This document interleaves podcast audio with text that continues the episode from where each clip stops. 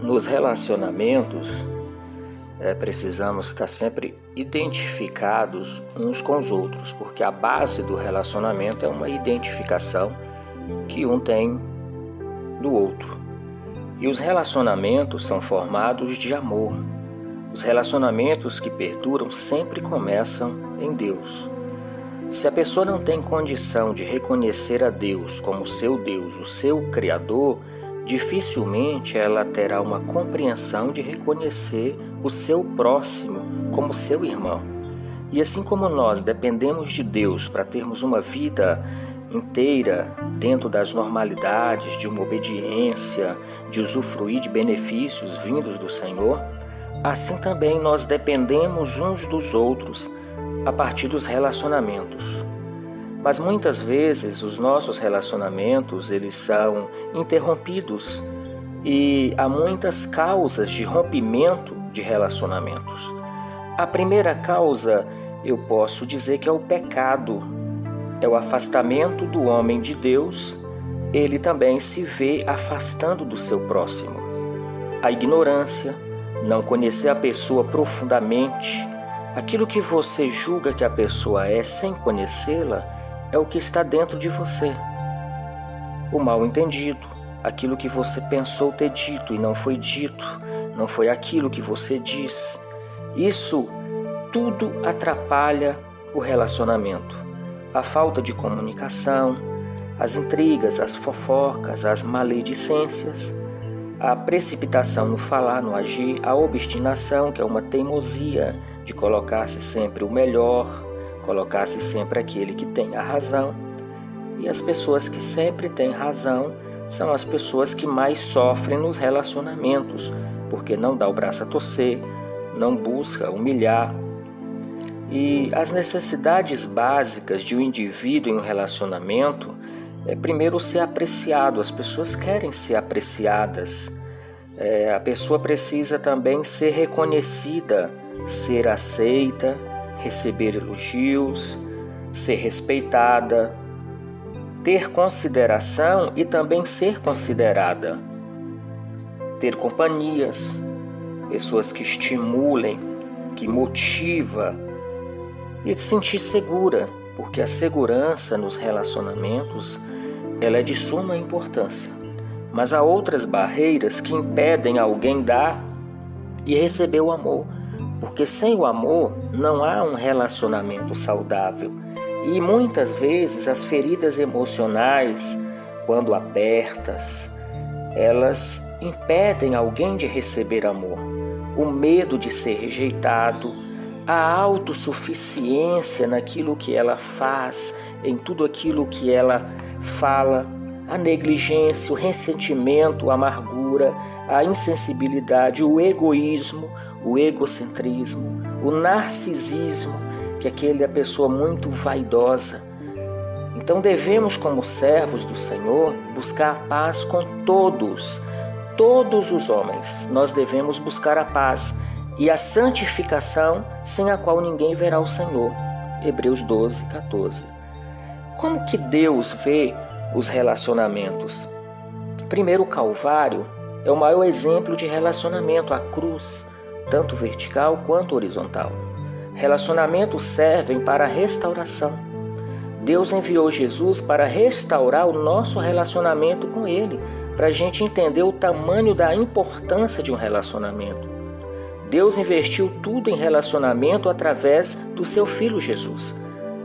Devemos investir tudo o que for necessário para haver restauração de vidas e na vida de outras pessoas. O verdadeiro amor persevera, antes, durante e depois de um fracasso. Relacionamentos nascem de perdão. Precisamos ter um coração perdoador. Não podemos carregar o ofensor nos nossos lombos a vida inteira. Temos que liberar o perdão, porque o perdão, ele não é um sentimento que nós conseguimos produzir na área das nossas emoções. O perdão é mais do que um sentimento, é um mandamento do Senhor. Então precisamos exercitá-lo. E quando aquele sino tocar na nossa mente, lembrando-nos do ofensor ou de todas as causas às quais nos sentimos ofendidos, devemos sempre colocar em primeiro plano a palavra de Deus, porque nós fomos perdoados por uma dívida muito maior que praticávamos contra Deus. Então, em nossos relacionamentos não devemos ser exclusivistas, devemos procurar servir uns aos outros e não ser servidos. Somos chamados para ser sal e luz, para aceitar a palavra de Deus em seus princípios, para influenciarmos o mundo é, de todas as maneiras a testemunhar o amor de Deus na pessoa do seu Filho Jesus. Algumas pessoas, por estarem doentes, elas até confundem amor com manipulação. Devido à nossa tendência pecaminosa, o nosso coração nos leva a algumas atitudes que nem mesmo nós conhecemos. Porque enganoso é o nosso coração, como o profeta Jeremias ele diz no capítulo 17, no versículo 9. Precisamos identificar, à luz da palavra de Deus, tendências ocultas do nosso coração e rejeitá-las, para que o nosso potencial de relacionamento seja expandido e pleno, cumprindo o desejo do coração de Deus. Isso é importante. A manipulação é usar táticas para atrair o amor para a sua pessoa, honesta ou desonestamente. Fingir ser amigo. É amar exageradamente a minha vida e tomar dos outros aquilo que eu necessito.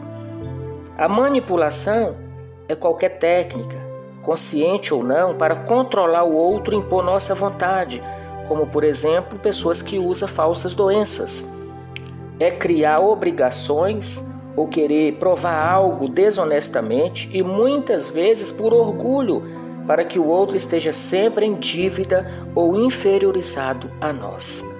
A maioria dos relacionamentos está baseada em manipulação dupla. Um quer que o outro esteja bem apenas para sua autossatisfação. A motivação básica é cobrar das pessoas e quando estamos cobrando nunca recebemos. Fazemos de tudo para sermos amados e isso resulta em falta de amor. Tudo isso se define a manipulação. E algumas pessoas, por estarem doentes, acabam confundindo o amor com manipulação. O amor é diferente. É escolher o melhor possível para Deus, para o próximo e para mim. Só conseguimos essa façanha desenvolvendo o temor do Senhor. O amor é a essência de tudo aquilo que Deus exige de nós. Amor é serviço. Amar na Bíblia não é um sentimento, mas sim um serviço. Amai os vossos inimigos. Deus é amor, portanto, amar é exteriorizar Deus pelas nossas ações. Temos que amar as pessoas e usar as coisas, e não usar as pessoas e amar as coisas. E uma frase bem categórica: nada que alguém faça ou diga poderá me causar dano, a não ser que eu tenha uma reação errada. Muitos são os que sofrem por moléstias mentais avançadas, que produzem sentimentos de desequilíbrio emocional de nível alto. Tais moléstias determinam o modo de ser dos indivíduos, os colocando dentro de prisões tipicamente conhecidas como distúrbios mentais. A falta de equilíbrio transtorna e transforma pessoas em objetos de experiências medicamentosas. É isso que precisamos entender. Vamos buscar a cura interior, pois ela visa levar o indivíduo a uma dimensão espiritual acima do que ela está acostumada ou seja, enquanto algumas pessoas buscam na regressão que a hipnose faz, volta a alguns acontecimentos marcantes da sua vida, principalmente aqueles que deixaram marcas no aspecto negativo, os seus traumas, a cura interior leva o indivíduo a voltar ao passado em plena razão. Ao invés de levá-lo ao pré-consciente com a sua mente ativa desligada, o leva com a mente ativa ligada e esta reflexão minuciosa feita com a mente ativa ligada, que é o consciente, o leva ali muito mais profundo a um experimento de mudanças lógicas de sua vida, o colocando diante das emoções feridas, a razão, que é o inconsciente. E isso acontece num ambiente controlado pelo espírito de paz, permitindo assim que ele faça a boa escolha e saia do abismo. Porque muitas vezes essa razão ela é inconsciente. Ela está numa área obscura e precisa ser trabalhada de forma plena, ativa. E assim nós precisamos entender tudo isso. Existem três tipos de comportamentos que impedem o início da cura. E sabemos disso. Muitas pessoas são ativistas, têm uma visão muito otimista, mas do próprio esforço. Você pode fazer, ser, conseguir qualquer coisa que realmente quiser se trabalhar duro o suficiente. E temos pessoas que pensam dessa forma. Toda confiança deve estar depositada unicamente em Deus. Se analisarmos de bem de perto as pessoas com autoestima baixa, veremos que elas estão sempre confiadas em si mesmas. A autoestima baixa é a resposta daquele que sempre esperou nos outros ou em si mesmo e nunca em Deus. Pedro, ele olhou para Jesus e arrependeu. Judas olhou para si mesmo e autoflagelou. O individualismo também é um tipo de comportamento que impede o tratamento. Porque o individualismo, as pessoas dizem, eu não preciso dos outros. Então, este valor é bem mais expresso por fazer o que se gosta. Não existem pessoas isoladas. A visão errada das coisas leva muitos a terem o preconceito. Então, em muitos casos, as pessoas com as emoções prejudicadas vivem somente para si mesmas pois têm medo de que alguém aproxime e veja o estado real de vida que elas estão levando. E o individualismo atrapalha, é um tipo de comportamento que impede o início da cura. E outro nós podemos dizer que é a autossuficiência. É totalmente contrária à graça, pois para obter-se a graça é só pedir. A graça é confiante em Deus, depende de Deus. Na vida cristã, uma autossuficiência extrema nos faz tentar ser o nosso próprio salvador e sustentador, que é uma atitude de um homem carnal que não tem conhecimento de Deus. Então, há pessoas que estão se apegando a, aos seus próprios conceitos e querem neutralizar toda forma de tratamento vindo de outrem, de alguém. E isso é ruim. E que o Senhor abençoe a sua vida no nome de Jesus.